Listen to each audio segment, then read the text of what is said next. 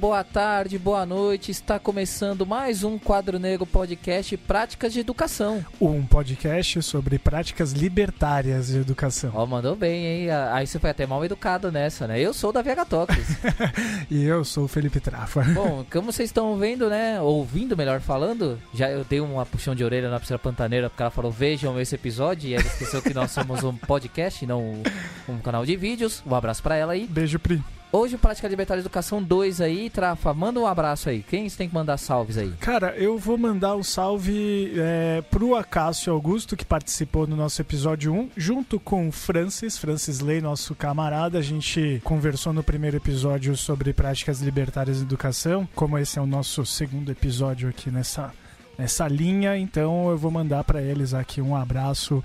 Saudades já, vocês estão convidados a voltar para a gente conversar novamente. Eu queria mandar um abraço para os cursinhos livres, que são cursinhos extremamente importantes. Queria mandar um abraço pro pessoal da CEPUSP, que tem a Janete, por exemplo, que ouve a gente. Um grande abraço para eles todos. Queria mandar um abraço pro pessoal do cursinho da Psico da USP. O Mandioca trabalha lá. Que, que veio a no... aqui já.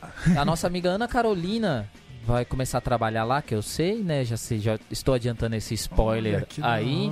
Curso pessoal que fazia parte do cursinho livre da Lapa, e que era da Casa Mafalda. Pessoal do cursinho livre Arriba Los que Lucham da Zona Sul, que tava, tava na Fundação Julito. Um abraço pro Márcio, um abraço para toda a galera aí do cursinho da Sul.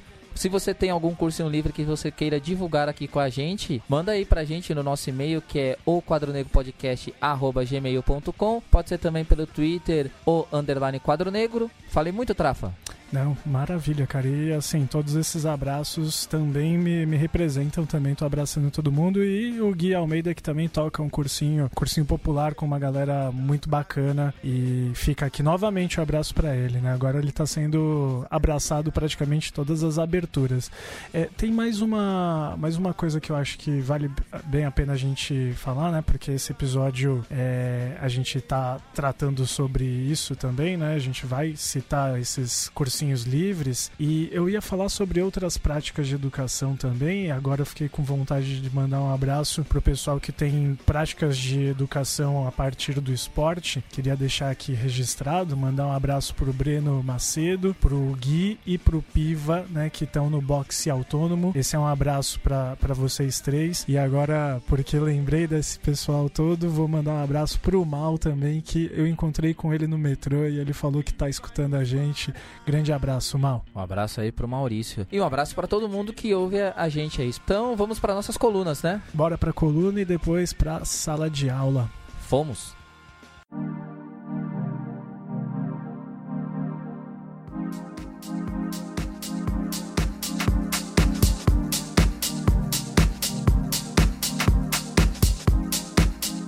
Olá, aqui é Marjorie Chaves, daqui do Planalto Central, e hoje vou falar um pouco sobre os equívocos de se confundir bullying com racismo e por que isto é um problema para a educação. De uns tempos para cá, eu tenho acompanhado uma crescente difusão de matérias sobre casos de racismo em diversos veículos de comunicação pelo Brasil. E é possível constatar dois movimentos que eu acho bastante interessantes. Primeiro, o fato de que a sociedade tem percebido a importância da denúncia, de modo que a discriminação racial passa a ser cada vez menos tolerada quando a situação vivida é registrada e vem a público. Por outro lado, a persistência do racismo enquanto um modus operandi na manutenção das desigualdades. Como afirma Grada Quilomba em entrevista para a revista Cult, o racismo funciona como uma máquina sofisticada com capacidade de normalizar a violência na contemporaneidade, principalmente considerando é, o Brasil né, e a sua experiência com o racismo, como que o racismo ele acaba por estruturar as nossas relações sociais. Significa que em todas as fases da vida, a pessoa negra está propensa a vivenciar uma situação de discriminação racial, em especial na infância e na adolescência. E eu vou abrir eh, um parêntese no tema para um comentário que eu não posso deixar de fazer. Hoje eu li uma matéria da Folha de São Paulo destacando que dos cinco autores mais vendidos na Flip, né, que é a Festa Literária Internacional de Paraty, quatro são negros e um é indígena. E esse é um dado que eu considero bastante significativo no campo da literatura e da produção do conhecimento, considerando a tradição branca e masculina que sempre marcou esse evento. Né? E Grada Quilomba foi a que teve a obra mais vendida, o livro Memórias da Plantação, Episódios de Racismo Cotidiano, que tem muito a ver com o que eu estou falando hoje. Né? E por falar em racismo,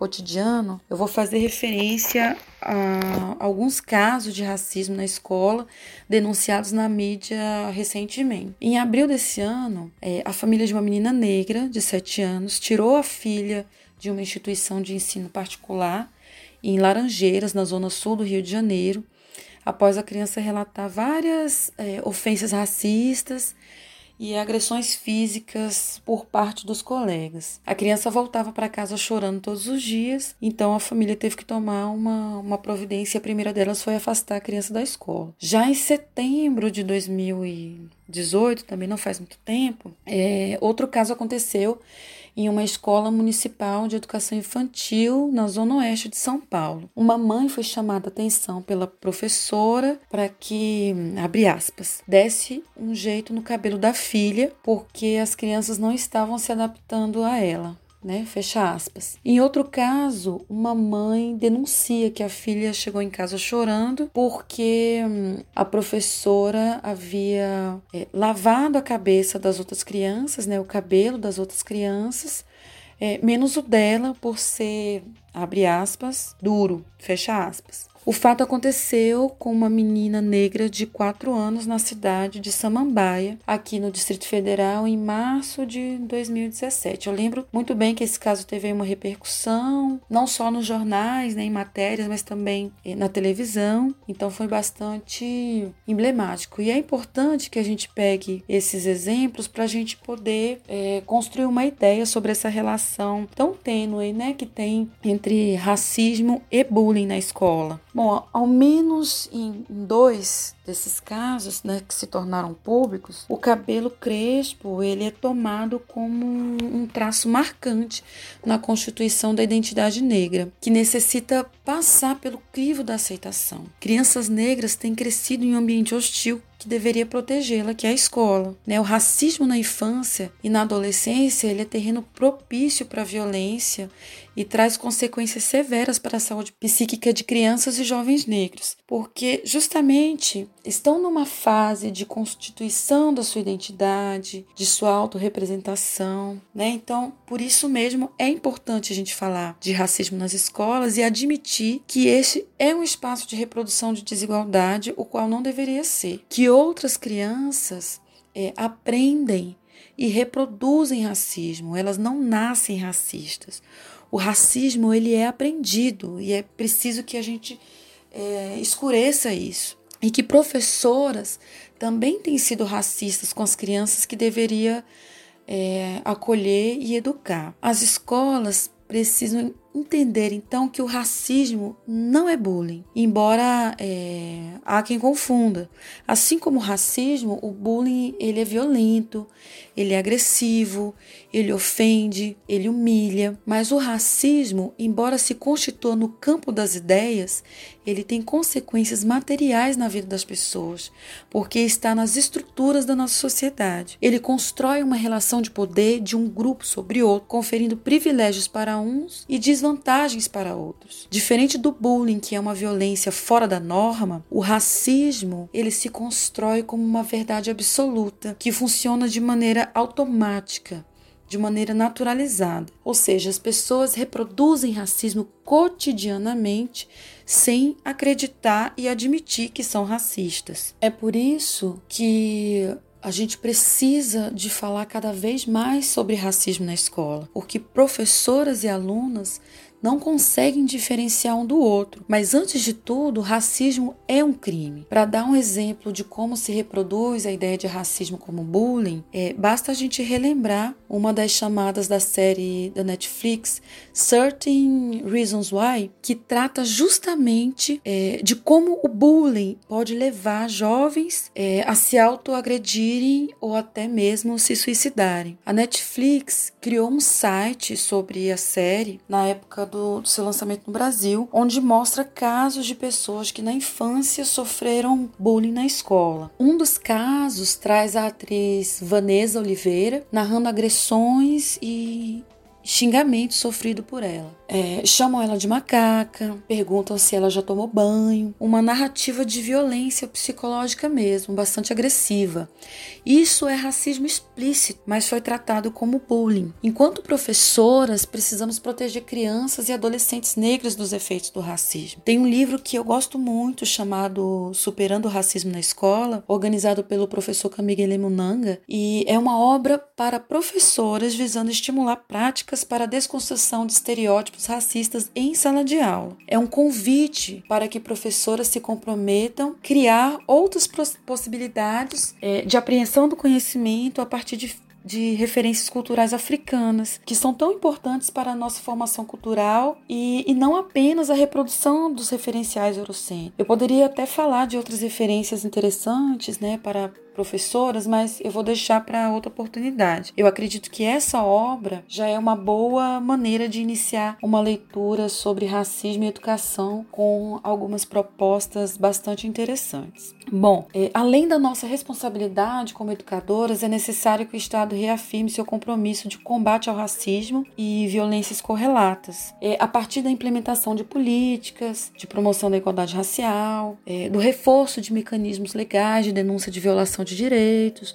promovendo debate amplo sobre relações raciais na sociedade. E, do mesmo modo, é fundamental que a família e a escola sejam espaços de aprendizagem que promovam respeito à diversidade humana, para que crianças e adolescentes construam uma identidade negra positiva e se desenvolvam em um ambiente saudável. É preciso que a escola seja capaz de promover a convivência entre crianças e jovens de diferentes pertencimentos raciais, é estimular o conhecimento sobre história e a cultura afro-brasileira e africana por meio de recursos didáticos e métodos pedagógicos adequados para cada faixa etária e suas contribuições para a formação social brasileira, principalmente que recebam apoio e orientação caso sejam discriminados. Transformar a realidade de desigualdade racial é um desafio para toda a sociedade e é fundamental que crianças e adolescentes negras tenham direito a uma vida plena sem discriminação. Até é, a próxima coluna. Um abraço.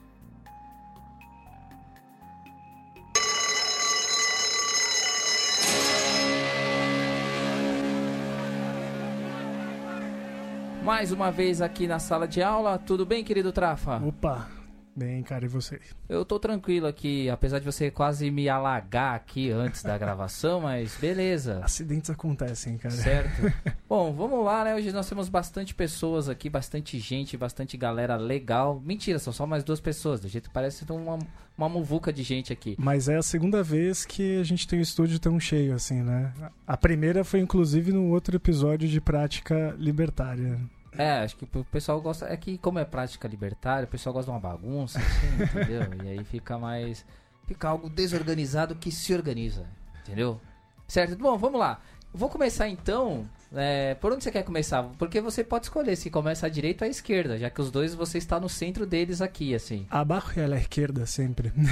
Então, você apresenta para nós aí Tiago Almeida. Eu ia chamar de Zé, né? É o costume, mas enfim. É, se apresente aí, fale um pouco de você, quem você é aí, enfim, é todo seu agora o microfone.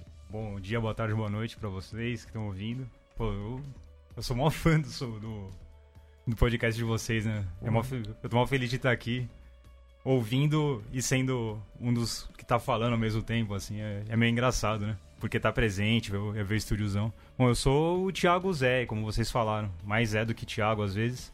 Sou, sou professor de física de uma escola estadual E, e gosto muito de ler sobre pedagogia libertária, né? Tanto que, junto com, com vários colegas lá, que a gente acabou formando um grupo lá na Casa Mafalda, na época que existia, a gente acabou fundando o Cursinho Livre da Lapa, que é, um, que é uma organização, né? É um, é um grupo de professores, é um cursinho mesmo, pré-universitário, no qual eu leciono até hoje e faço parte ali da, da organização, né, da autogestão. E quem está aí, à sua direita, mas à direita só pelo lado, fazendo, né? Fazendo aqui a, a, a roda, né? É, se a gente rodar, ele está à esquerda também. João, fica à vontade. Bom, salve, é, bom dia, boa tarde aí. Muito legal estar tá aqui, é, é, participar do, do programa, sempre, porra, sempre é um, é um puta prazer estar tá, tá próximo, estar ao lado de de iniciativas autônomas, né, de galera se auto-organizando, ainda mais podendo falar de, de Oaxaca, quer dizer, junta tudo, tudo que é bom, tudo que é interessante, tudo que, que a gente precisa. Valeu. Não, também lembrar que ele está aqui, né? Ele está aqui mexendo no celular, que fique registrado aqui, não está prestando atenção no momento, mas ele vai, aparecer, vai parecer que tava prestando tudo super atenção. Gil Luiz Mendes, ei Gil, tudo bem? Até gaguejei, cara. Lógico que tô prestando atenção, cara. Agora eu consigo fazer mais uma coisa ao mesmo tempo. Inclusive, eu preciso fazer mais de uma coisa ao mesmo tempo enquanto vocês gravam aqui, debatem é, a pauta da educação, que é uma pauta que vocês entendem muito melhor do que eu. Aqui eu, todo, toda vez que eu tô aqui com vocês, aprendo bastante. Mas é que nem aquele aluno que tá lá no fundo, sabe? Tá fazendo outra coisa, mas tá ligado no professor também. No final do, do, do, do, ano letivo passa de ano. Fica tranquilo. Ah, então eu vou ficar tranquilaço aí. Bom, vamos começar. Eu vou começar do fim pro começo, né? A gente até tava debatendo isso aqui antes de começar a hum. gravar. Bom, no final, ou durante o programa Prática Libertária de Educação, o número 1, a gente debateu muito sobre a questão do que é educação libertária. A gente discutiu algumas práticas e ficou ali um, alguém aberto. E quem alertou isso para nós foi exatamente nosso amigo Tiago Zé, que mandou um e-mail para a gente fazendo algumas colocações, colocações que eu sei super importantes. Eu não sei se você quiser ler o seu e-mail, se você quiser falar sobre ele, ou se já quiser começar direto aí, mas você realmente nos questionou, falou, olha, eu senti falta de mais exemplos práticos, senti falta de mais é, situações que a gente possa colocar em prática o que a gente estava discutindo na teoria. E realmente isso ficou, né? Fui até ouvir o programa de novo ali, fui dar uma, olhada e lembrar das coisas que a gente discutiu. E isso realmente ficou em aberto ali. É, e ao mesmo tempo, eu já faço uma meia-culpa. Acho que é culpa de uma própria estrutura nossa, assim, que ainda não possibilita que a gente tenha tantas práticas libertárias assim sendo colocadas em funcionamento. Então acho que por isso que hoje é tão importante a gente ter, foi por isso que quando a gente conversou, eu falei, olha Zé, eu acho que é legal você ir lá, você com a sua experiência, você com seus questionamentos, porque a pauta que parece tão distante, na verdade ela pode se juntar para nós, porque a gente pode ver pessoas, né, organizações e situações onde são colocadas em práticas coisas que a gente entende como práticas libertárias e que elas podem acabar servindo de base para nós e até, até para dizer, olha, beleza, isso aqui eu acho extremamente importante, isso aqui eu acho que vale a pena, isso aqui eu também acho que não vale a pena. Também cabe. É bem importante a gente falar é, sobre prática, né, ilustrando isso, porque justamente né, o episódio passado a gente de repente trouxe a discussão, mas não, não ilustramos é, algumas situações que eu acho que, que isso é que faz diferença, né, principalmente para quem está lá é, enfrentando né, o, o, o, papel como docente ou como educador né, é, diante de um grupo de estudantes, né, de imaginar como fazer, com, é, como colocar isso em prática de verdade. Né? Mas acho que isso acaba refletindo uma coisa que a gente já discutiu entre nós. assim. Talvez isso aconteça porque a gente também não tem tantos espaços para discutir teoria em educação. A gente não tem, assim, se eu pegar a minha realidade ali na escola, o Zé também, é, e outras pessoas que ouvem a gente, quanto tempo você tem discussão de teoria? A gente tá vindo de um programa anterior aí, falando do Inova São Paulo, por exemplo, em que o, o horário de estudo, na verdade, é o horário para a gente cumprir meta. Então, acho que quando a gente aqui tem a possibilidade de debater teorias, a gente acaba também debatendo bastante. Mas aí entra a questão que, assim, é, é prática, né? A gente também precisa de prática. Então, Zé, eu queria que você falasse um pouquinho sobre o que te aquieta aí com relação a falta de práticas ou coisas que você também tem, porque eu sei que tem muito, muita coisa que você pratica. Então queria que você falasse sobre aquela, aquele seu questionamento, aquele seu. É, como posso resumir? Não sei. Enfim, você falou lá pra gente. Não vamos teorizar tanto, não. Tá, beleza.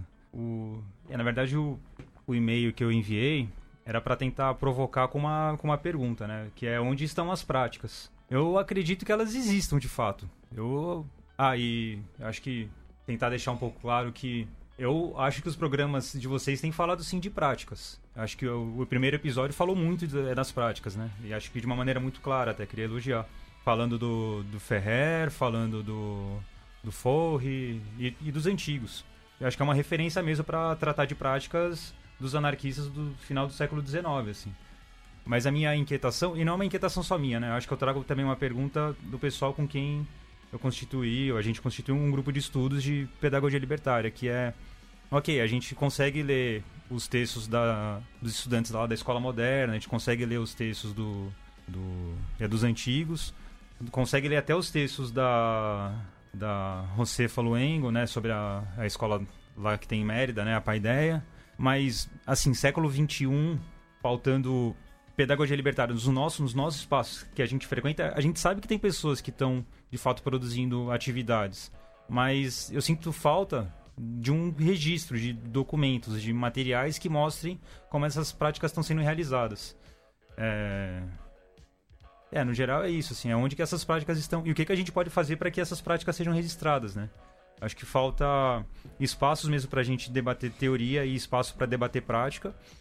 E falta também, acho que um pouco mais de, de força e organização, talvez, para a gente poder divulgar as nossas, as nossas atividades, né? Eu acho que cada pessoa ali, né? Vocês é, sempre trazem pessoas que falam um pouco do que elas têm feito nos espaços delas. E elas mostram que elas têm praticado a pedagogia libertária em, em, algum grau, né? Não dá para dizer que dá para ser anarquista no, em, em, escolas estaduais, por exemplo. Eu não acredito que dê para transformar uma escola estadual em um espaço de fato anarquista.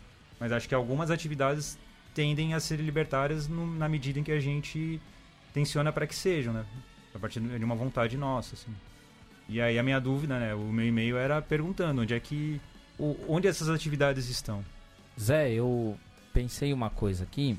Sabe por que, que essas práticas elas não são registradas muitas vezes? Pensando nas instituições oficiais. Porque muitas vezes elas são invisibilizadas porque as pessoas que precisam praticá-las não podem é, aparecer. Não porque elas estão fazendo coisas erradas, pelo contrário. Exatamente por não estar fazendo o errado no nosso ponto de vista do que é um, do, do que serve um sistema educacional para que as pessoas que estejam lá, como ela não está fazendo o que se cobra oficialmente, parece que ela está fazendo o que é errado. Parece que ela está marginalizada. Então muitas vezes as pessoas elas registram entre elas e acabam não registrando para mais pessoas porque elas têm que fugir é uma prática rebelde, né? E, e, acho que isso faz com que esse tipo de, de, de, enfim, de trabalho seja, de uma certa forma, é, conduzido de forma mais, digamos, silenciosa, né? Por isso que é legal quando o João vem aqui para falar de um lugar aonde essa prática é adotada como base, como bandeira. E aí a gente vê como, ela, como isso facilita. E talvez seja inclusive para nós ali que olhe essas coisas e fale, ó, tá vendo? Por isso que a gente tem que lutar não só por, pelas migalhas da educação, não só pelas migalhas de benefícios, mas que a gente lute exatamente por um sistema que seja feito por nós, para nós e com a gente também. Então acho que aí pode começar o, o João falando um pouquinho né, do que ele estuda, do que ele vai trazer aí pra gente, né? Se apresentar também esse tema e a gente vai dialogando nesses dois mundos que estão aqui hoje, é, que eu acho que vão, vai dar uma coisa bem interessante aí. Eu vou aproveitar e pedir então, né, para o João apresentar um pouquinho também do grupo de, de pesquisa que ele participa, né?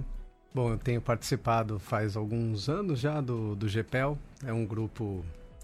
Acho que um dia ele esteve vinculado à USP, mas hoje em dia já não mais, porque estamos todo mundo finalizando a nossa, nossa trajetória lá, ainda bem. É, chama Grupo é, de Estudos de política, lutas políticas, é, educação e lutas sociais, né, poder político, lutas sociais e educação. Somos um, um, grupo de, de, de, pesquisadores que acho que juntou. A gente começou ali na USP porque tinha alguns, alguns pesquisadores ali, mas isso foi se ampliando. Acho que a gente tem algumas, é, algumas convergências né, dentro dos nossos trabalhos, dentro da, dos nossos estudos, para é, práticas autônomas e libertárias no mundo. Acho que isso que é um pouco que foi nos juntando e pensando sempre nessa, nessa perspectiva de sair do Estado, né? Ou, mais do que isso, né, de estar contra o Estado, é, principalmente. Acho que isso me, me, me fez pensar e conviver bastante com, com a Raca no sul do México.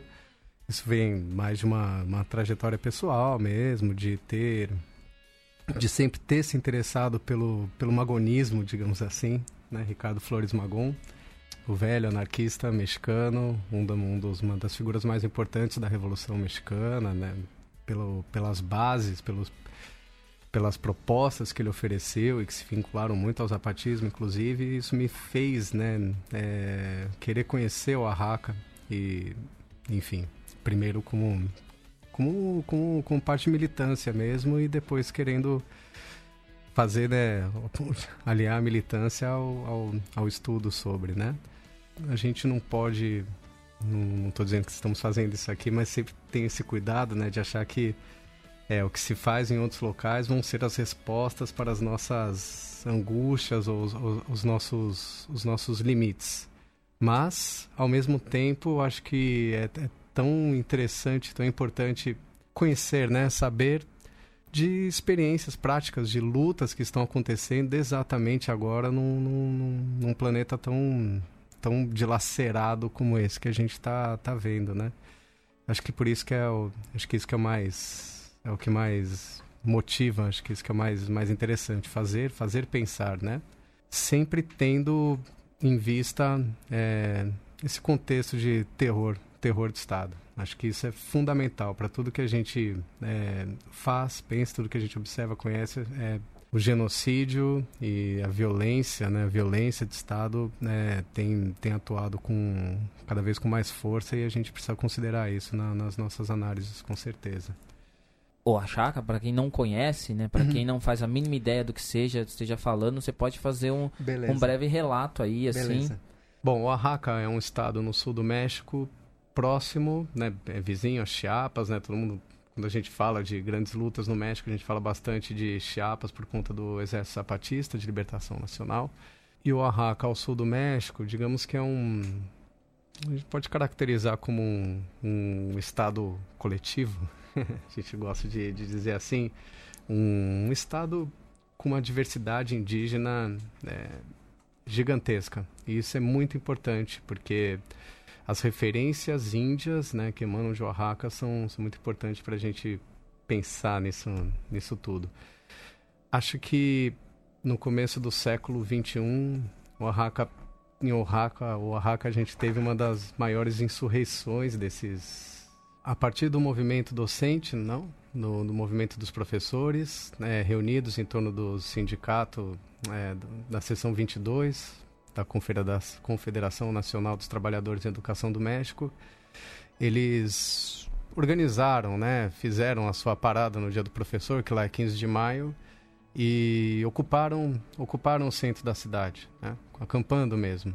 Esse acampamento se estendeu por mais alguns dias, por um mês, até que um, o Estado, o governo do Estado de Oaxaca, invadiu com a polícia, né, até com helicópteros, bombardeios, e, enfim, é, foi, foi bem da pesada, é, para desocupar o centro da cidade e a população respondeu apoiando os professores. Né?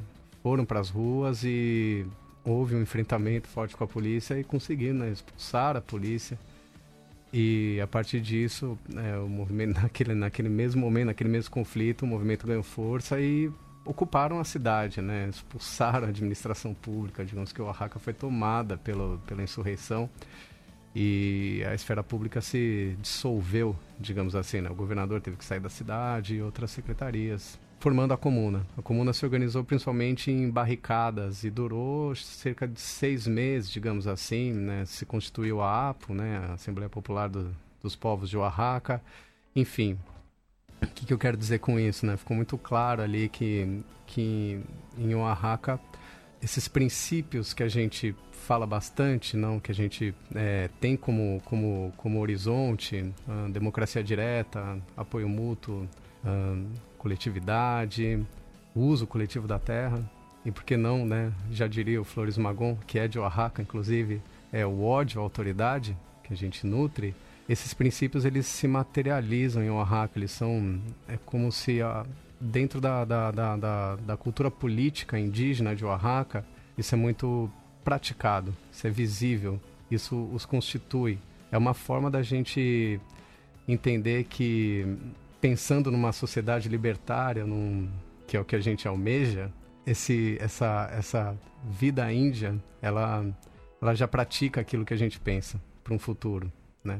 Então, se a gente constituísse uma sociedade revolucionária lá na frente, a gente estaria praticando esses, essa, essa cultura política que já, já é feita em Oaxaca. E foi isso que viabilizou a comuna. Né? Esse modo coletivo, essa tomada, esse processo de tomada de decisões coletivas, a ação direta, principalmente, e a rebeldia, claro, né? É, foi o que viabilizou essa expulsão do poder político e a formação de uma comuna, que foi dissolvida mediante uma bárbara repressão, né? com, com mortes, estupros, prisões arbitrárias, sequestros, enfim, o, o, a dissolução da Comuna de Oaxaca foi terrível.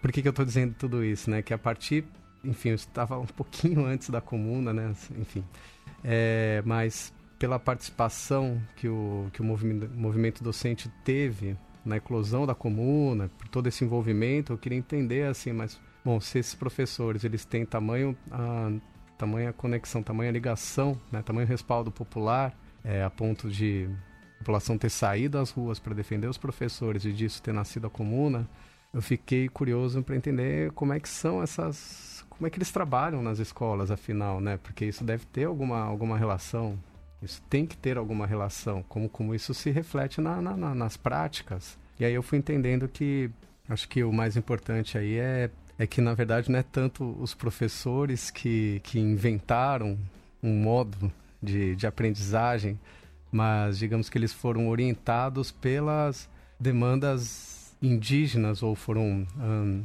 é, orientados pelas, pela demanda indígena de, de produzir ou de trabalhar com, pedagogicamente de acordo com, com o que é mais pertinente para essas comunidades para essa população indígena de Oaxaca que é, que é gigantesca, que dá para dizer que é quase dois terços do estado.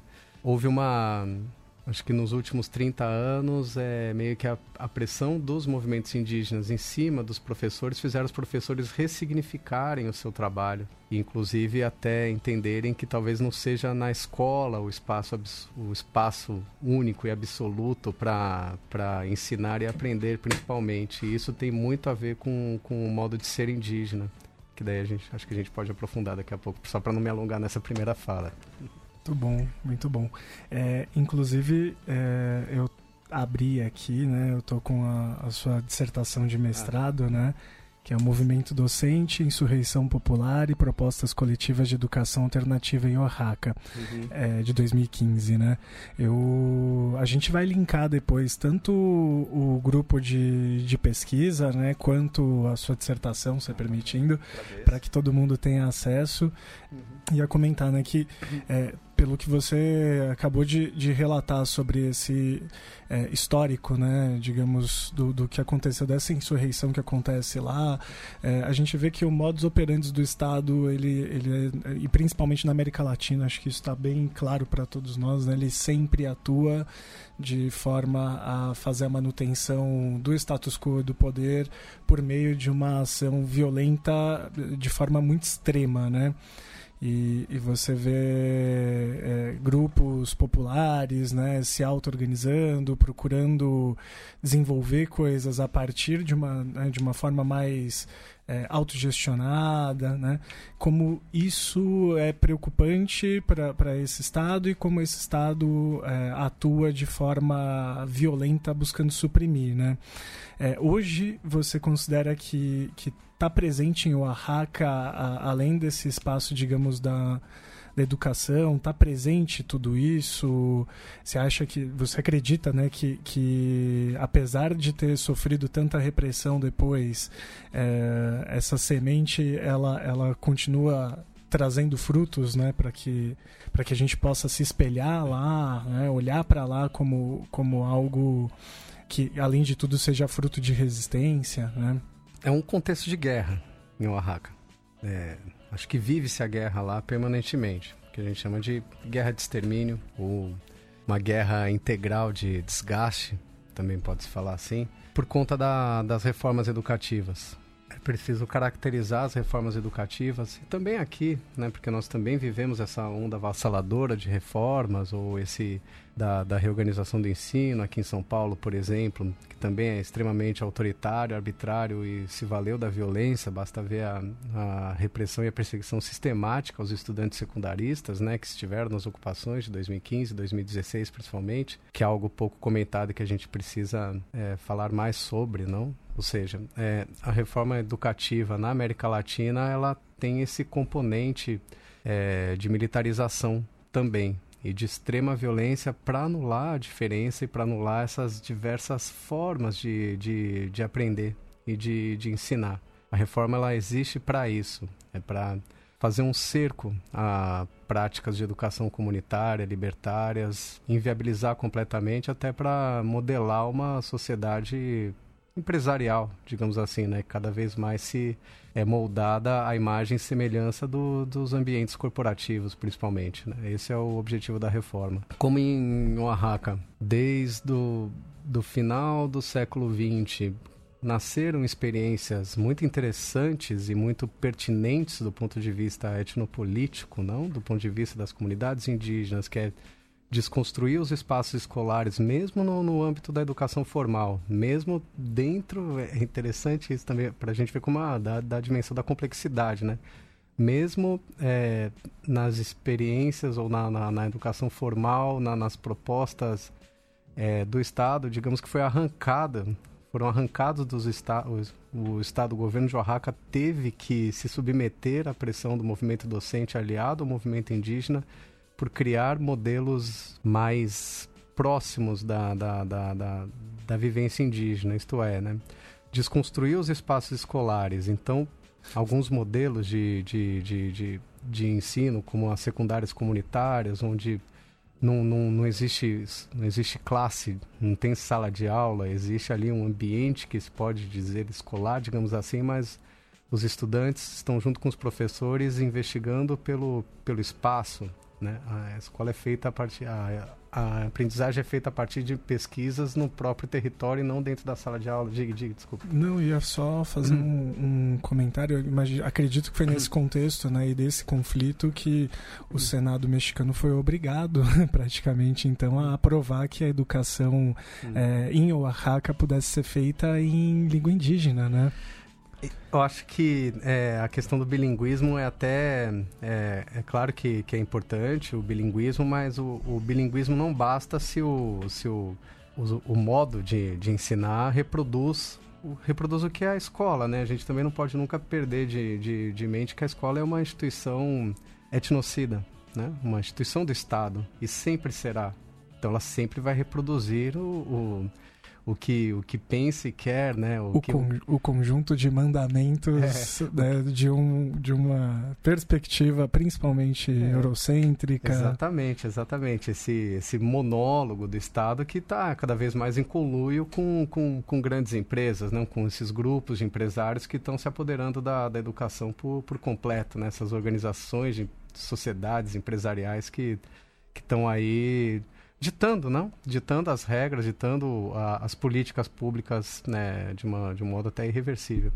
Bom, então, como né, essas práticas, digamos, né, aí falando né, sobre as secundárias ou outros modelos de qual, que vão desconstruindo a escola e vão colocando é, o modo de pensar e ser indígena como a referência dos conhecimentos que precisam ser articulados, é claro que isso não, não, não é interessante do ponto de vista das, das reformas educativas que cada vez mais vão implementar políticas da, da OCDE, Banco Mundial, etc. Então, já no final do, do, da primeira década, ali perto de 2008, 2010, etc., o movimento docente de Oaxaca faz uma, uma de novo, né, faz uma grande mobilização contra a imposição das reformas e o governo do estado então meio que sugere acho que é uma questão de correlação de forças, não é, sugere que então, então façam, vocês têm alguma proposta, façam uma proposta então de educação alternativa e o movimento docente bancou e fez, graças à organização indígena principalmente. Então se, se elaborou um que se chama de PTEU, né? É o nome do documento, Plano para a Transformação da Educação em Oaxaca, que se baseia fun fundamentalmente nos conhecimentos comunitários indígenas e na vivência comunitária nessas, né, nesse, nesses locais, como, como o modelo é, educacional a ser praticado em Oaxaca. Quer dizer, e rapidamente esse, esse, esse PTU ele ele passa né, de uma proposta pedagógica para ser uma bandeira contra as reformas educativas. Né? Ele vira um instrumento de resistência, não é só um modelo pedagógico, é um instrumento de resistência, um instrumento muito viável de outras modalidades educativas que não esse pacote é, empresarial da reforma que, que, que estão nos impondo a partir dessa, dessa produção do consenso de que a educação é um fracasso, então tem que mudar e a proposta para mudar é o que prevê a OCDE principalmente. Em Oaxaca isso foi feito, não, a gente tem o nosso modelo e a gente quer implementar ele. E é por isso que eu chamo de um contexto de guerra, porque a partir de então, é, já nesses últimos anos, o Estado aumentou a sua, sua carga repressiva, tentando impor esse, é, a reforma educativa em Oaxaca. Foi o único estado ainda, né, onde a a reforma educativa no México não foi aplicada 100%, principalmente a avaliação docente, né, que lá tinha até um caráter punitivo, a avaliação docente como instrumento de pressão mesmo, muita pressão. Por conta desse, desse enfrentamento, houve um grande protesto em julho, em junho de 2016, né, então estamos completando três anos agora, onde novamente barricadas se espalharam pelo estado de Oaxaca, fecharam grandes estradas, grandes rodovias, né, também na cidade, e em Notistlan, uma das, das, uma das vias arteriais de Oaxaca, que liga inclusive com a cidade do México, houve uma desocupação violenta com oito mortos, né? oito assassinados pelo Estado. Tudo isso no contexto da reforma educativa, quer dizer, então, para a gente ter o grau, a dimensão, a dimensão da, da, da, da alternativa que se propõe o Oaxaca e de como isso não vai ser aceito pelo Estado nem pelas grandes corporações, a ponto de associar de uma vez por todas diretamente a educação a uma questão de segurança pública, o que é uma, uma, uma aberração completa, isso não poderia acontecer nunca, né? E está passando fácil, né? Cada vez mais educação é uma questão de segurança. Desse contexto que se aproxima muito da nossa realidade quando a gente pensa na militarização das escolas, né? que, que já é algo que está sendo colocado em prática em, em, algumas escolas entre aspas, bem aspas, né? modelo, né? E, e, a gente vê a quantidade de casos de violência nas escolas, principalmente na periferia de São Paulo. A gente tem vários casos recentes, né? Exatamente, isso. Só falando isso, modelo, modelo baseado no PISA, né? Que também é o, o que avalia o PISA. Uma das coisas que a gente precisa é desconstruir isso rapidamente também, né? O PISA entrou, foi aceito e a gente não questiona tanto o que essa prova está medindo e se ela mede alguma coisa, se ela é referência para algo. Eu, eu acho que não. E, e, quem, quem é que toma essa prova como legítima, Exato. né? Muita coisa eu pensei, muita coisa eu quis discutir. Vou passar para o Zé, porque eu vi que ele estava fazendo algumas anotações, mas tem uma coisa aqui que, que mais me chamou a atenção e que para mim é a base de tudo que a gente está falando, é que os professores eles se propuseram a, a, ouvir a comunidade e a fazer um laço único da comunidade com o processo educacional. Ou seja, a gente abriu a escola. A gente já falou várias vezes isso, né? Falou o verbo abrir aqui, como a escola precisa se abrir. E essas práticas elas foram ressignificadas. Eu achei muito legal ter usado essa palavra porque eu acho que o que a gente mais necessita na nossa educação é ressignificar as coisas.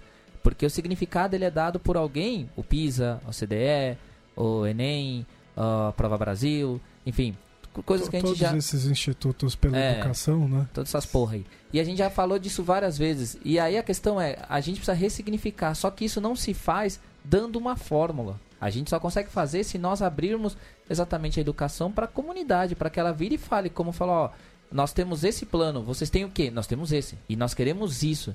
Então acho que isso é fundamental. Aí eu pergunto e começo pelo Zé e depois os outros também podem responder, mas o Zé também pode falar tudo que ele anotou aí. É, só vou dar minha pergunta como base é: você consegue ver práticas na nossa realidade que tenham essa relação, que sejam abertas à comunidade e que tenham proposta de re ressignificar a educação? Sim, eu vejo. Acho que fora da instituição Estado, fora da instituição, fora da é, das escolas mesmo como a gente conhece hoje, existem modelos alternativos. Né?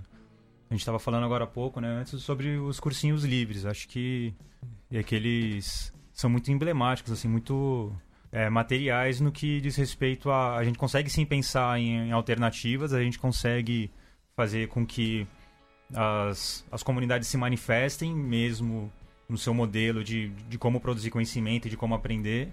Mas eu acho que ainda é um tanto incipiente. Acho que ainda, ainda faltam mais pessoas. Acho, acho que falta volume, né? Porque pelo que o João falou, é, aí eu vou falar das minhas duas linhas de anotação aqui que o Davi falou que eu, ele falou como se tivesse escrito um livro de anotações. Não, são seis. Tô contando oito linhas aí. Não vem falar que é duas também, não. Ah, tem umas curiosidades aqui só. Mas o que é pelo que o João falou, tem uma disputa de modelos de educação no México, né? E uma disputa que acaba nessa guerra que ele, que ele, ele descreveu. É, e aqui a gente. Aqui no Brasil, eu não sei, assim, se existe uma disputa de fato. Porque parece que tem. É que, o é que a educação no, é no modelo hegemônico ela é enfiada em todos os espaços em que a gente está e, e, a gente não consegue nem respirar, assim. A gente parece barata em, em salão, né? A gente não sabe para onde olhar, para quem pedir ajuda, o que fazer. A gente não tem organização para é para poder disputar com é, somos todos educação com, a, com, as com as think tanks que estão que estão postas a gente é como que a gente disputa isso aqui no Brasil, sabe? o capital está bem alinhado, né? Eles, Sim. entre eles, estão bem alinhados, né? E, e, o ataque, ele é constante, né? Porque você tem a mídia divulgando e usando eles como porta-vozes, né? É, é, é, muito é muito complexo porque a gente, queira ou não queira, a, a nossa organização, que ela tem que ser mais autêntica, autônoma, né, orgânica, é, ela depende muito do nosso trabalho de formiguinha mesmo, do dia a dia, da sala dos professores, né? Sim, mas acho que é para além de, é, de vir aqui e, e trazer as, esses questionamentos assim, é, tem algo que eu acho, acho que tem que ser proposto, assim. Acho que assim como o, os povos indígenas no México, eles têm um projeto de sociedade, que parece que é muito claro, a gente precisa se organizar para ter um projeto de sociedade nosso, né? em que a educação vai servir para a construção desse, é, desse projeto. A gente tem que é, formar algo, criar, produzir alguma instituição, na minha visão, algo que possa se colocar como um instrumento de disputa de fato. Eu acho que é importante sim a gente ter as, no as nossas práticas em sala de aula, a gente produzir um espaço em que os estudantes podem ser autênticos, que eles vão construir a sua identidade, que eles vão ser sujeitos. Mas eu acho que contra um sistema a gente tem que ter uma instituição para poder eh, disputar de fato, senão a gente vai continuar sendo tratorado assim. É a minha dúvida, né? Em, em que medida a gente tem em vista construir um projeto de, de sociedade e como que as práticas libertárias hoje podem se unir e ser sistematizadas de uma maneira que a gente coloca em prática mesmo um projeto, né? E dispute, senão a gente só vai ficar resistindo, resistindo, a gente não vai avançar nunca, né? E pelo que eu entendi, os povos indígenas de Oaxaca estão avançando. Né? Estão avançando, mas é, acho que essa questão do, do capital super organizado, ele está mesmo, é, e uma das suas expressões também é que a gente pode chamar de uma, de uma invasão territorial, né? A gente vê aqui, a gente pode ver aqui no, no Brasil a quantidade de grupos energéticos, né? Empresas de mineração, é, outros grupos, enfim, né? Ou se a gente pensar em Belo Monte, por exemplo, enfim, não, não falta exemplos de uma nova, uma nova ocupação territorial. E em Oaxaca não é diferente. É, uma, é um grande assédio e uma, e um, e uma, uma onda de, de invasões de grandes empresas capitalistas sobre o território. Então, é, esse, essa marcha oaxaquenha indígena vem sendo feita sob forte, forte assédio, né? É um contexto difícil. Eu acho que sobre a organização do capital também, na, na, na no que tange a educação, é, a gente pode pensar num, até não, eles estão tão organizados que eles inclusive sequestraram a, a, a, a, sociedade, a atuação da sociedade civil, digamos assim. A gente não vê mais movimentos sociais falando sobre educação ou eles se apoderaram, inclusive, né, ou tomaram espaço da educação popular, digamos, eles estão em todos os locais, né? As grandes empresas elas estão em todos os espaços ao mesmo tempo, inclusive gerindo o que a gente chama de direito social. A gente não vê mais nenhum direito social que não, não tenha a gestão de uma empresa privada. Como desconstruir isso, né?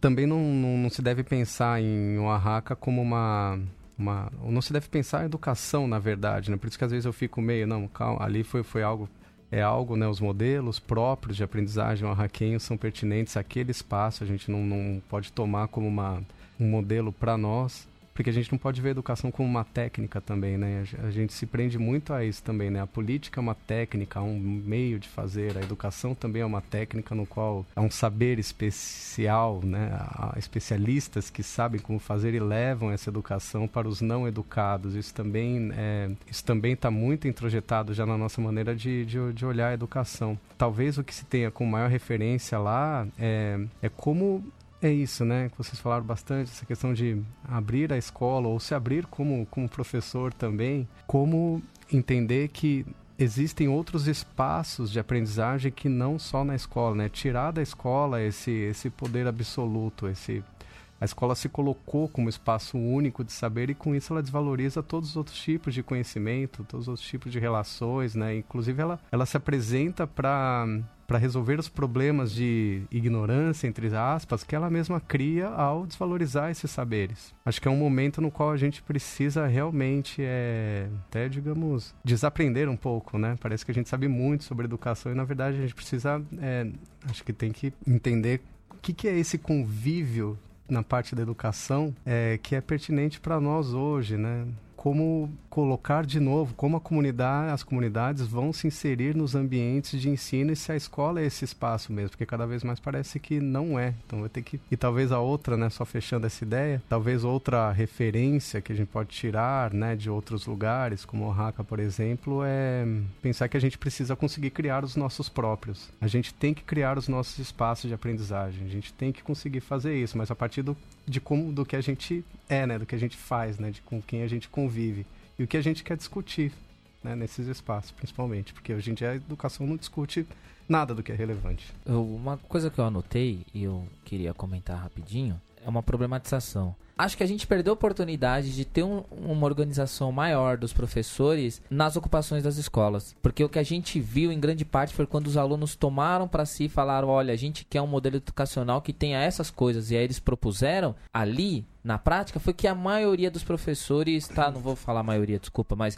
grande parte dos professores viraram as costas pensaram naquela coisa, ah, mas vai ocupar muito tempo, não vou ter férias, é, enfim, Assistiram demais o Datena, né, cara? Esse é o problema. Você teve uma própria criminalização ali dentro dos professores. Então isso acabou. Porque assim, você teria a comunidade escolar unida. Você teria as duas maiores forças. Eu, eu digo a maior força que são os alunos, que mostraram que eles organizados são muito potentes e teria a segunda maior força que são os professores. Quantos exemplos a gente não viu de famílias Isso, indo auxiliar os uhum. estudantes a levar mantimento, a, a ajudá-los com a parte da limpeza das escolas, né? As famílias estavam envolvidas também nisso, né? Ou cara? seja, eu acho que muitas das coisas que a gente debateu aqui hoje, discutiu, se a gente tivesse visto esse abraço da classe, dos professores, eu acho que a gente teria, a gente estaria hoje discutindo outras coisas talvez, não sei se daria certo, não sou profeta, mas eu acho que paradigmas teriam sido alterados ali, assim, eu acho com certeza. E aí entra muito no que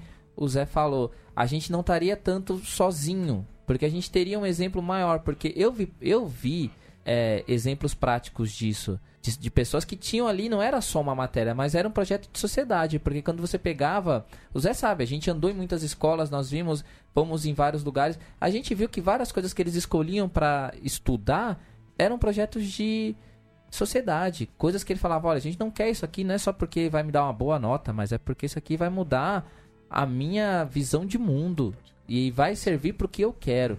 Então eu acho que isso foi assim um não sei, perde, perdemos ali. Ali a gente perdeu porque os professores, a culpa foi dos professores. Isso eu posso falar com certeza, assim. De, de quem da educação teve culpa ali que podia ajudar foram os professores. É claro que a gente está falando de sistema muito maior, mas assim, alguém que poderia ter dado força e não deu foi a categoria dos professores, salvo algumas exceções. Aí, em cima, em cima disso não, né? Porque aí avançando nessa pauta, não sei se vocês querem comentar isso antes, eu posso seguir. Gostaria de comentar uma coisa. Pode, pode, pode, manda Nossa, bala aí. Valeu, Davi. Acho que também a gente não pode é, prestar as nossas homenagens irônicas a partidos políticos que atuaram bastante para desmobilizar as ocupações e né, sempre naquela, naquela coisa de tem uma questão de controle aí, né? Que é por isso que eu falo também, né, do modo de fazer política, que estavam ali passando dos limites também e aí foram foi se isolando, não? Os movimentos o secundarismo também, o que é o que é lamentável. Então, acho que isso é importante, né? Houve uma atuação, porque ali foi uma derrota do Alckmin, né? E do, do Herman, o secretário, era hora de crescer.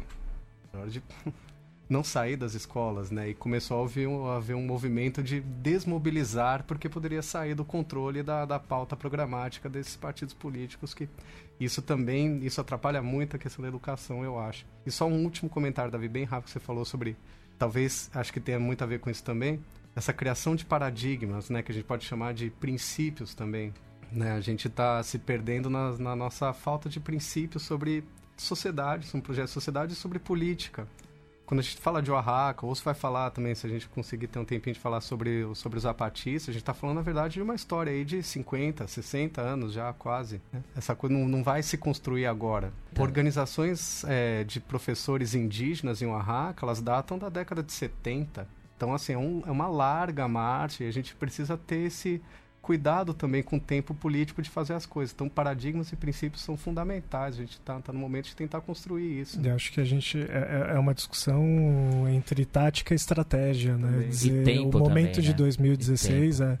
é, o, o, o, acontecimento todo foi foi de uma, digamos, foi orgânico. Ele aconteceu de forma muito espontânea, né? Uhum. Mas é, ele tinha que ser aproveitado taticamente, né? Para algo, né? Uhum. Que a gente imagina a longo prazo mesmo. Eu hum. acredito que esse é o exemplo do, do México, né? A gente já fez, já falou várias coisas da pauta, mas aí já que você puxou o gancho ali para falar dos zapatistas, então eu queria que você falasse um pouquinho sobre isso a partir de um ponto seguinte. Muito se fala que as coisas que acontecem na educação aqui no Brasil é porque a gente tem um governo que é de direita. Então, que ah, você tem um governo que fosse de esquerda, coloca-se muito esse messianismo na solução. Então, vamos aproveitar, puxar para falar do México, já que a gente fala de uma, de uma experiência, de uma esperança, inclusive, que veio com a eleição do Obrador. Então, que, como é que esses movimentos viram isso e como é que eles se relacionam com esse governo? Já que a gente fala que falta um governo de esquerda,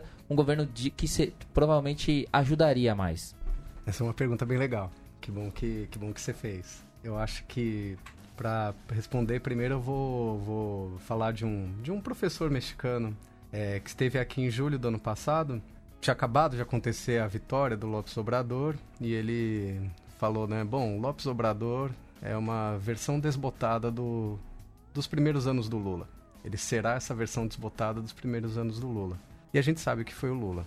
Eu digo do Lula, eu estou remetendo ao Lula porque o governo Lula foi foi mostrou todas as a, a, os dentes, a, toda a face e os dentes de uma esquerda pró-capitalista. Né? Um governo extremamente capitalista. Conciliador, muito, né? Conciliador, capitalista, enfim. É... Os capitalistas se deram muito bem nesse, nesse, né? no, no, no lulismo. Assim como Lopes Obrador, ele era claramente uma proposta de esquerda pró-capitalista, esquerda governista, autoritária, nesses primeiros seis, sete meses de, de gestão de Lopes Obrador no México, tudo isso, toda essa perspectiva vem se confirmando. No plano social, continuam acontecendo assassinatos em séries de, de lutadores sociais, de militantes, de, de jornalistas.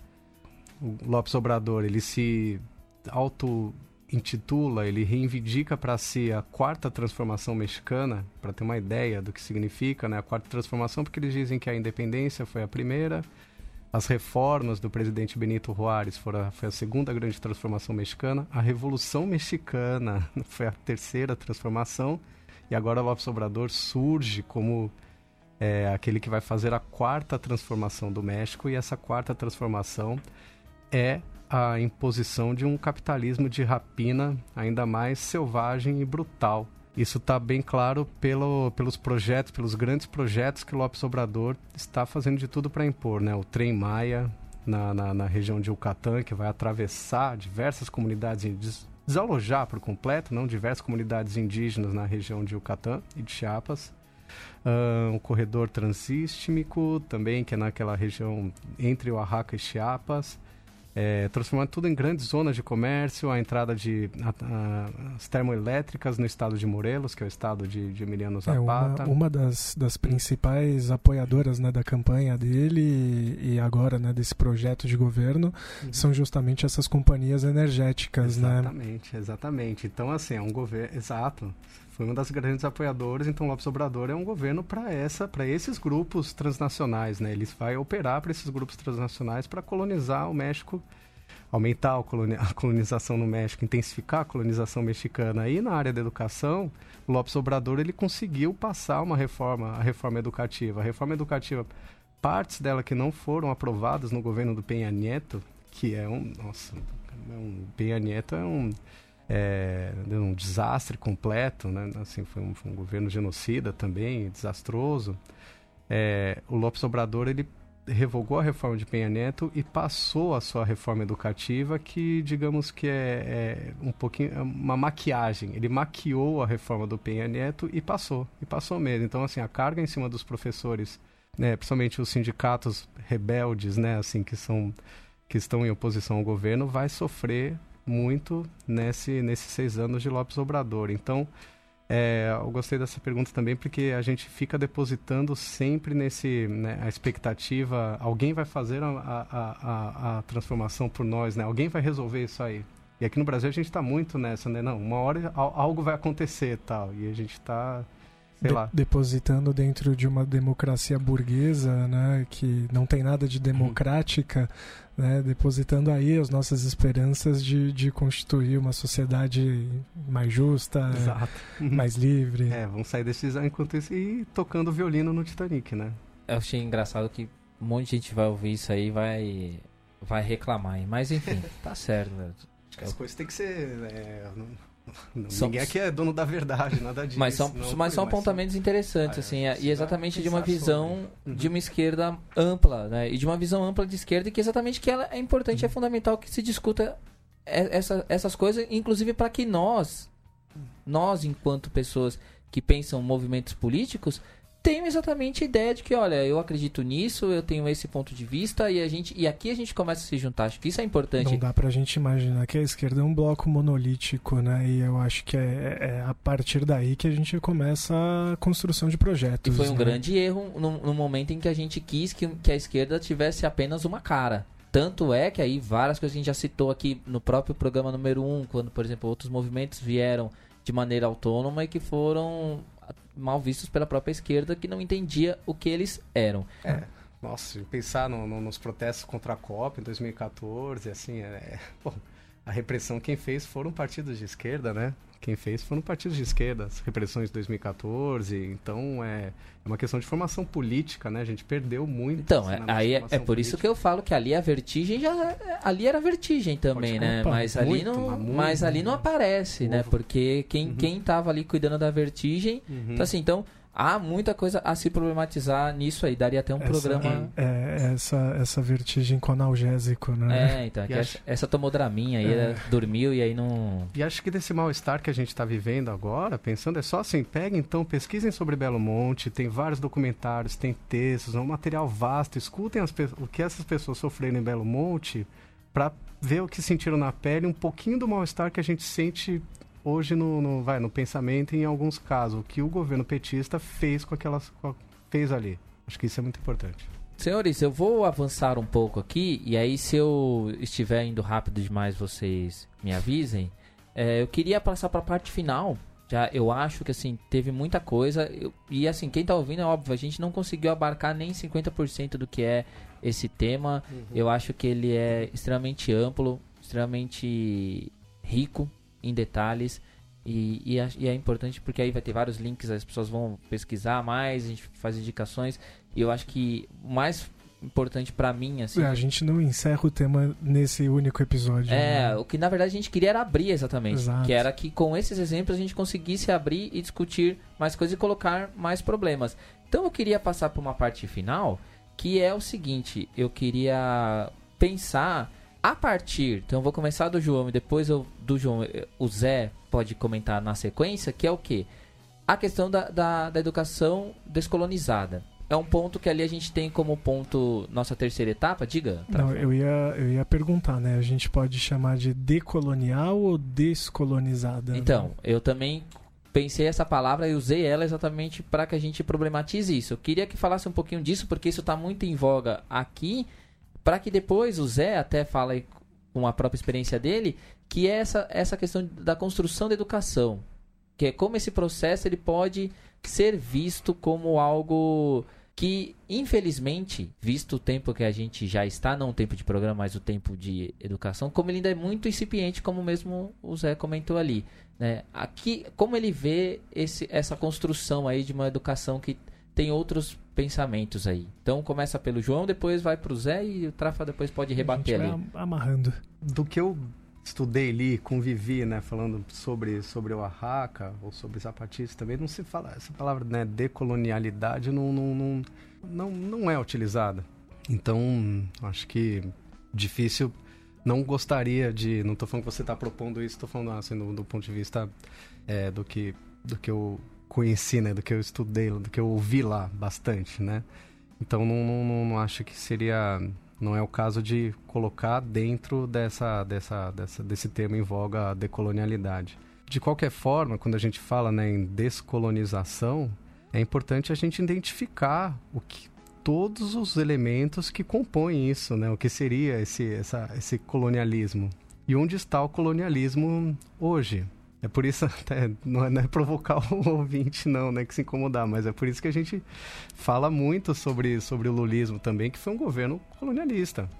Só pegar lá, velho. Só fazer um pequeno, né, levantar alguns dos, alguns não, né, vários, vários elementos, né, várias políticas de, de, de Estado no, no lulismo.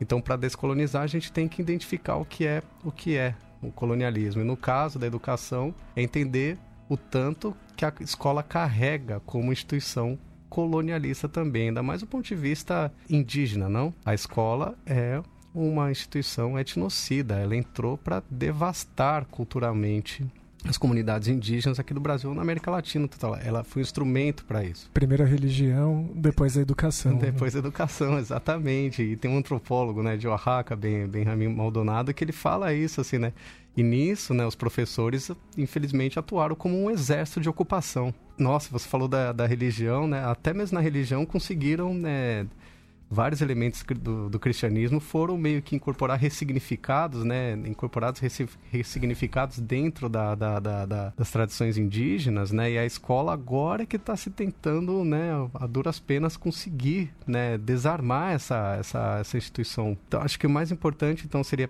identificar todos esses elementos colonialistas, entre eles a escola, e pensar, nunca deixar de pensar numa perspectiva de superar essa, essa realidade, né? E como, como, como que a gente vai conseguir superar? Então, é, tudo é uma questão política, né? A gente não pode nunca no, nos despolitizar, principalmente. Então, em todos os espaços que a gente está, a gente precisa atuar fortemente né? com, com política e dentro de uma perspectiva horizontal, digamos assim.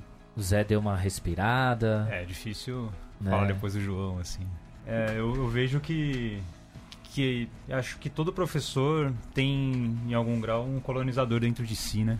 Tem documentos aí que dizem que os jesuítas tinham muita clareza de que as crianças indígenas tinham que ser tiradas dos, das suas comunidades e serem sequestradas mesmo.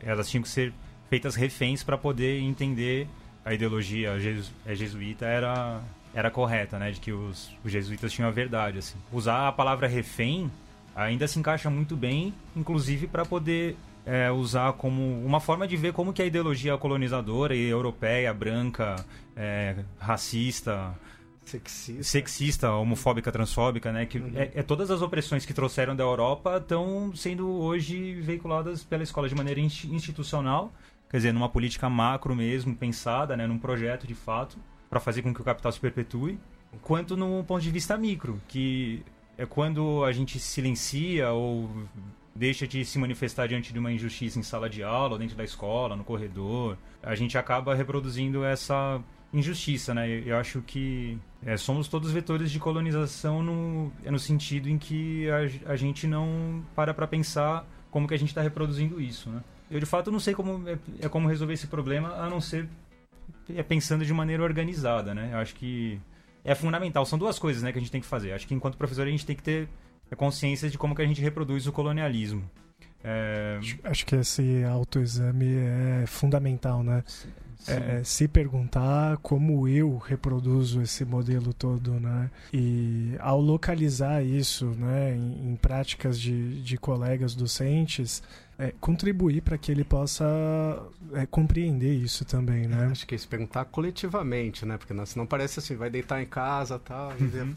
nossa, não sei o que, tal. Não, é, a gente não precisa se autoflagelar. Não tô falando que você está falando isso, mas não, não, não, tô, não vamos passar essa mensagem, a gente tem que se autoflagelar mas refletir coletivamente sobre o quanto que a gente reproduz. A gente reproduz muito, né? Sim. Acho que é algo que o Davi é, trouxe nela né, das ocupações é tentar ouvir mais os estudantes, né? Nossa, né? Muito. Acho que muito. é fundamental. Não adianta achar que somos detentores das, da verdade ou das verdades e que a gente tem que usar a nossa autoridade de conhecimento para colocar nossa voz acima dos outros e tentar rever esse, esse sistema que é injusto conosco, porque a gente também é silenciado enquanto, enquanto professor, tanto em escola particular, né, quando uhum. é transmitida aquela mensagem lá do coordenador, quanto nas escolas públicas, né, no modelo de gestão que quer que a gente fale de projeto de vida e todos os lugares agora o projeto de vida é um, né, ele vai ter que ser é tratado ali, todo mundo vai ter que ter um projeto de vida, mas a gente não tem projeto de sociedade sendo debatido, né? Então acho que ouvir mais os estudantes e acho que pautar menos o que a gente de fato quer construir, assim, acho que dá mais espaço para construir coletivamente mesmo essas isso que você falou é, o muito, nosso horizonte. Né? Muito legal isso que você falou, porque acho que mexe com, com, com autonomia, enfim, né? Essa linguagem empresarial que tomou a educação, ela também sequestrou a ideia de autonomia e colocou assim a autonomia como um sucesso individual. Então, a educação cada vez mais assim, o projeto de vida do, do estudante, do indivíduo, né, o seu sucesso sozinho. como, res... como se tivesse desvinculado é. de qualquer outra coisa. Né? Exato, né? é, e a autonomia, na verdade, ela só faz sentido se for coletivo. É, isso se perdeu completamente, quer dizer, as empresas tomaram tudo uma forma. Então, acho que é passo a passo mesmo, né? Assim, se a gente não for desarmando uma a uma dessas questões, a gente não vai não consegue é, chegar na, na, nas nossas práticas libertárias sem antes desarmar essas, essas bombas aí que colocaram no caminho. Mas parece que dentro da educação a palavra coletiva ela é uma palavra já também em desuso e, e, e proibida, né? Nossa, é, dizer, se, se, se usa um, um uma série de outras palavras, né, para poder significar trabalho em grupo, trabalho em equipe, mas a palavra coletividade ela tá super em desuso. Super em desuso e o trabalho todos são assim, o trabalho em grupo é feito mas para que o estudante tenha sua, né, o seu sucesso individual, nunca é um ou, ou só é um sucesso do grupo se for competindo com o outro grupo, né? Então competitividade, individualismo. Então. Bom, então Zé, começa você, você que começou se apresentando, né? Se quiser dar algum recado, mandar algum beijo, algum algum abraço? Pode ficar à vontade aí.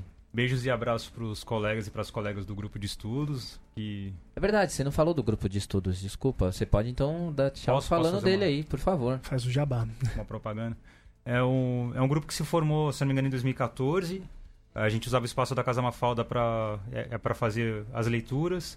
No início a gente leu muito dos anarquistas e das anarquistas, né? Inclusive chegamos a notar como que as mulheres foram silenciadas mesmo ao longo desse, desse processo, né? Acho que é quando a gente fala do Ferrer, a gente não pode deixar de falar das mulheres que trabalharam com ele, né? E ele acabou sendo escondido. Mas enfim, é, é, foram vários estudos dos anarquistas e a gente acabou é, indo para outros para outras leituras, né? Como Bell Hooks, como Janusz Korczak, que é que não tem uma identidade anarquista de fato, mas estão debatendo pautas que os libertários e as libertárias já debatiam anteriormente, né? E, e foi um grupo autônomo. Foi um coletivo autônomo que, é que se constituiu ali. Hoje a gente tem um, um contato até hoje. É, eu acho que foi um dos espaços em que eu mais aprendi sobre educação. É, foi nesse grupo de estudos. E não. Acho que não dá para dizer que o nosso grupo é algo de excepcional, assim. Acho que é qualquer pessoa pode juntar com outra e estudar de maneira autônoma sem necessariamente esperar que alguém vá lá e ensine para elas, assim. Acho que esses grupos de estudos pedagogia libertária, como os da Biblioteca Terra Livre, né? que eu comecei a frequentar lá em 2010, mais ou menos, foram inspirações e seria legal que as pessoas se inspirassem em grupos para poder estudar de maneira autônoma. Assim. Ô Zé, desculpa, eu vou aproveitar, já que você citou aí, nem todos os nossos ouvintes são de São Paulo ou estão né, é, familiarizados com o que foi a Casa Mafalda. Você pode contar de forma bem breve assim o que foi, é, para que o pessoal conheça um pouco da experiência e, e agora onde o grupo está tá fazendo essas reuniões? Ok, é, a Casa Mafalda surgiu como um espaço autônomo, sede de um, de um time de, de futebol autogestionado, né, o Autônomos FC. E é, foi muito inspirada no Impróprio. Vocês falaram do Impróprio em um, em um desses programas, assim. No Prática Zoom. Sim. É um espaço que durou cerca de cinco anos e foi, bom, para mim, acho que para uma série de pessoas, foi fundamental por poder permitir que a gente discutisse, fizesse debates, pudesse se apoiar mutuamente em várias questões, assim, desde passando por jornadas de 2013, reflexão sobre é, questões de gênero. Acho que foi um espaço que foi é, é que trouxe para as pessoas que passaram por ali reflexões que provavelmente em outros espaços poderiam surgir, mas, mas acho que não de uma maneira tão forte, intensa e poderosa como foi, assim. Seria legal se a gente tivesse mais espaços autônomos. Né? E... e... aí fica a dica para quem está ouvindo a gente. A gente, eu cheguei a comentar no, no programa anterior que a gente recebeu um e-mail que perguntava exatamente sobre grupos que estão se organizando porque ele sentia falta. Então acho que a grande dica aí é essa, né? Esses grupos, eles alguns existem, mas outros podem existir com vocês mesmos. Acho que o principal é isso, né? Você pode se organizar com três, quatro pessoas e começar a montar grupo. É uma coisa pequena, é, mas quanto mais eles existirem, mais eles vão dando.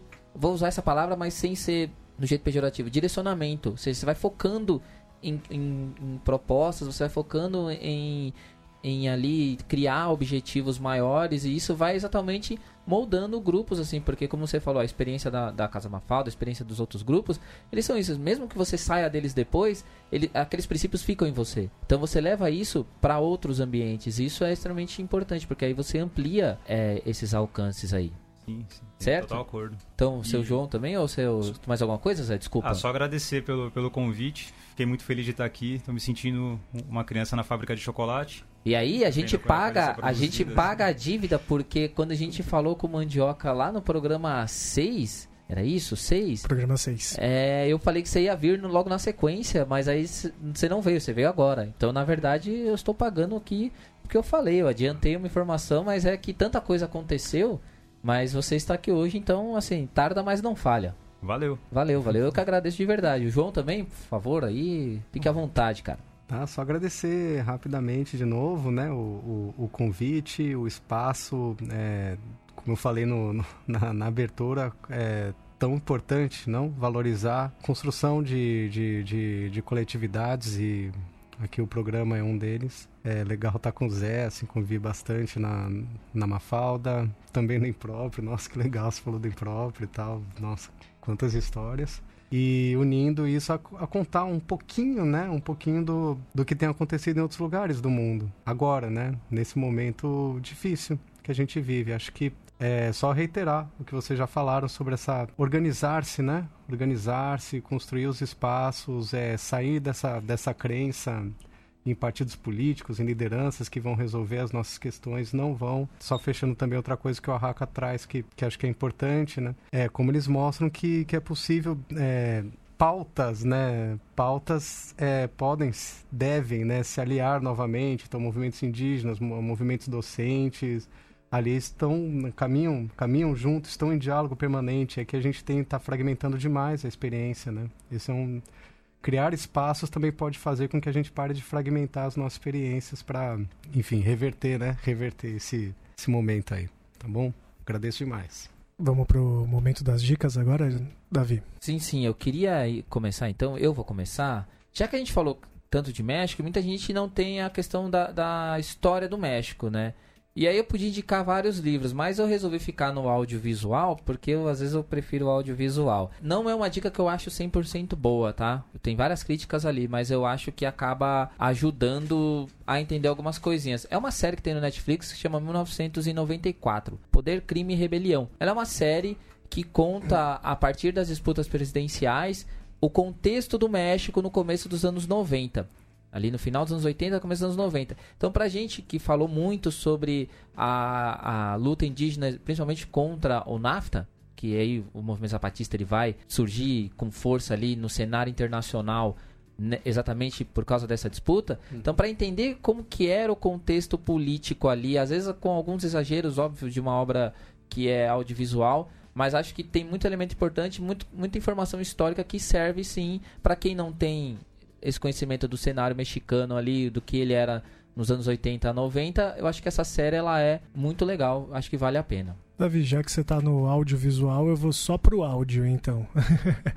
a minha dica cultural vai ser o programa, o episódio 69 e o episódio 70 do Fronteiras Invisíveis do Futebol sobre o México.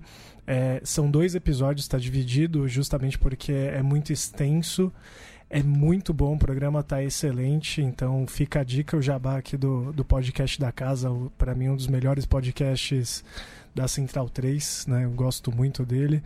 E vou fazer também agora como, como indicação de podcast esse também é um jabá de, de podcast de amigo, Desobediência Sonora, e aí eu vou citar esse episódio com a participação do João Branco.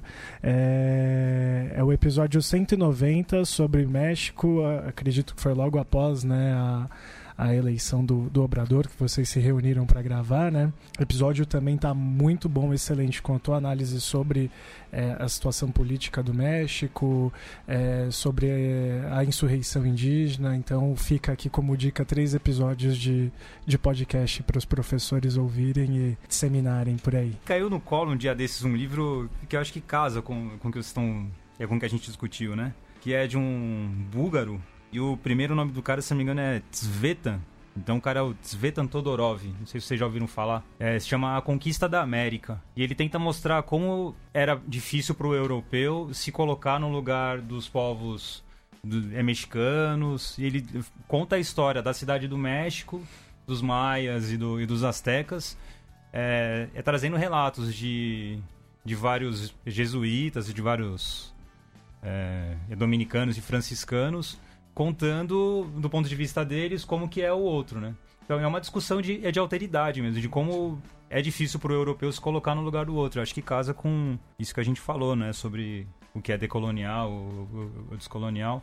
É, para mim é uma, é uma baita inspiração, né? De como que a gente consegue ir para a sala de aula é, é, é, tentar fazer com que os estudantes tenham a nossa identidade, mas sem saber de fato como que eles estão construindo a própria identidade, né? Como que Uh, a gente tenta construir uma igualdade com eles, mas a partir de nós, e não tentando ouvir o outro, né? Acho que, que é um. É, me provocou uma boa reflexão, né? Sobre a, sobre a alteridade. O outro tem a ver com os povos, né? Os povos indígenas. Então, é... Bom, aproveitando que me passou aqui, acho que para quem quiser se aprofundar mais nos movimentos docentes de Oaxaca, tem dois documentários bons no YouTube, né, de fácil acesso. Um se chama Granito de Arena, né? Tô falando bem é, pausado, né? Pra, então, Granito de Arena. E o outro que fala sobre a comuna de Oaxaca, Um Poquito de Tanta Verdade. Acho que ali dá pra, dá pra conhecer muita coisa também. Ah, a gente linka tudo isso depois também na, na descrição do, do podcast, né? Então, com todas essas dicas, vou deixando aqui meu abraço a todo mundo, certo? Um abraço a vocês que estão aqui e a todo mundo que está ouvindo certo? Estou indo. Tchau, tchau, galera. Fui.